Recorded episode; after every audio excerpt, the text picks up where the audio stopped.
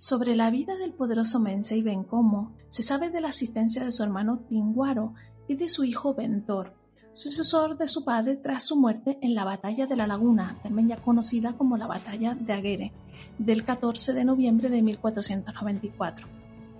¿Y de su familia? ¿Sabes quién es o quién fue Ana Gutiérrez?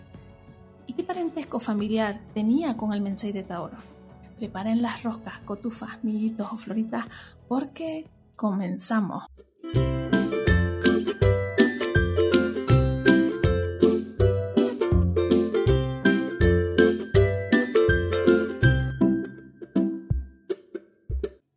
Hoy quiero que hagas un fisco de memoria y te sitúes en pleno siglo XV.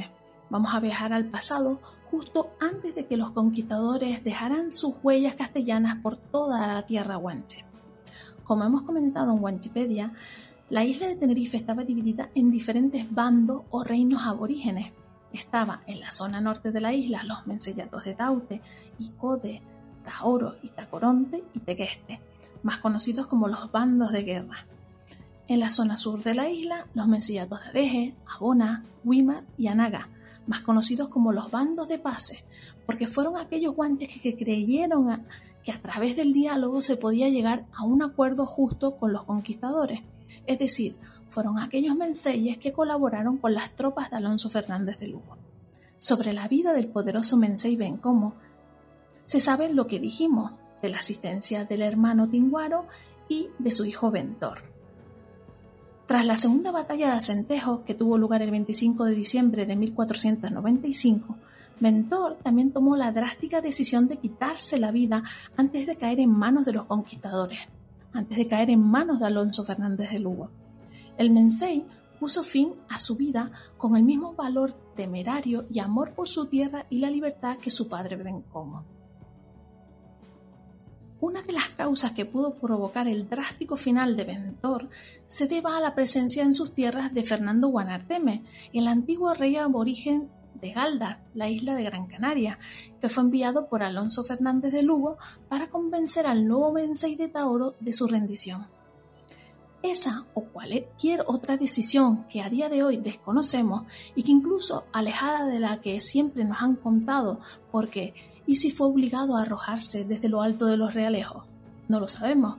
Lo que a día de hoy nos permite recordarle está situado en el mirador del Lance, una estatua del Mensei Ventor que asoma a lo alto del mirador. La inesperada muerte de Ventor afectó a los ánimos de la resistencia guanche.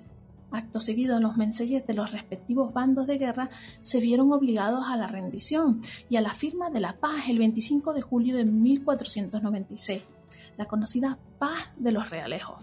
Te voy a contar algo que puede que no hayas escuchado, o sí, ya me dirás. Algunos investigadores sugieren que el nuevo rey de Taoro, Ventor, se casó con una hermana del rey de Abona y tuvo dos hijos, Ana Gutiérrez y otro varón por nombre desconocido. Según la documentación consultada, Ana Gutiérrez creyó pagar la libertad de su hermano a cambio de ganado, pero Alonso Fernández de Lugo no aceptó el trato. El adelantado alegaba que los que eran guanches de los bandos de guerra los descendientes de ese linaje le pertenecían. Con el paso de los años, Ana Gutiérrez contrajo matrimonio con Martín de Mena, un mercader de origen desconocido que obtuvo del primer adelantado el reparto de un solar en la laguna y terrenos en Adeje y Arona, e incluso una participación en una fuente de Vilaflor. Y de su matrimonio nacieron tres hijos, Pedro, Juan y Sebastián de Mena. Del hijo de Ventor poco se sabe.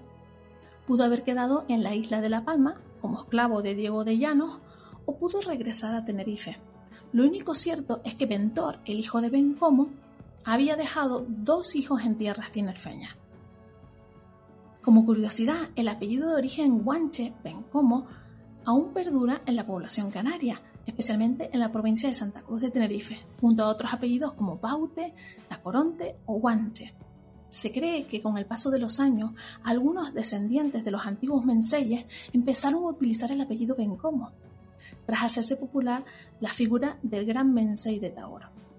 Tanto es así que el apellido Ventor y Benchore fue utilizado por dos nietos de Ana Gutiérrez la hija de Ventor.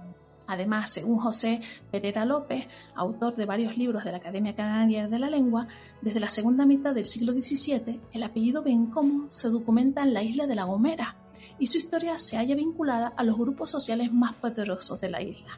¿Conocías de la asistencia de la hija del Mensa Ventor? ¿Has escuchado algo más de la familia de Ana Gutiérrez? Déjanos tu comentario, nos queremos enterar. Ya sabes, todos los miércoles puedes escuchar los podcasts de Wikipedia, todos los miércoles contenidos sobre la historia y cultura de las Islas Canarias. Un besito, mis niños. Chao. Aprende con los podcasts de Wikipedia, aprende sobre la cultura de las Islas Canarias. Síguenos en las principales plataformas de difusión de podcasts como Spotify, Evox, Anchor, Apple Podcasts, Google Podcasts y a través de nuestras redes sociales, YouTube, Facebook, Instagram, Twitter y TikTok.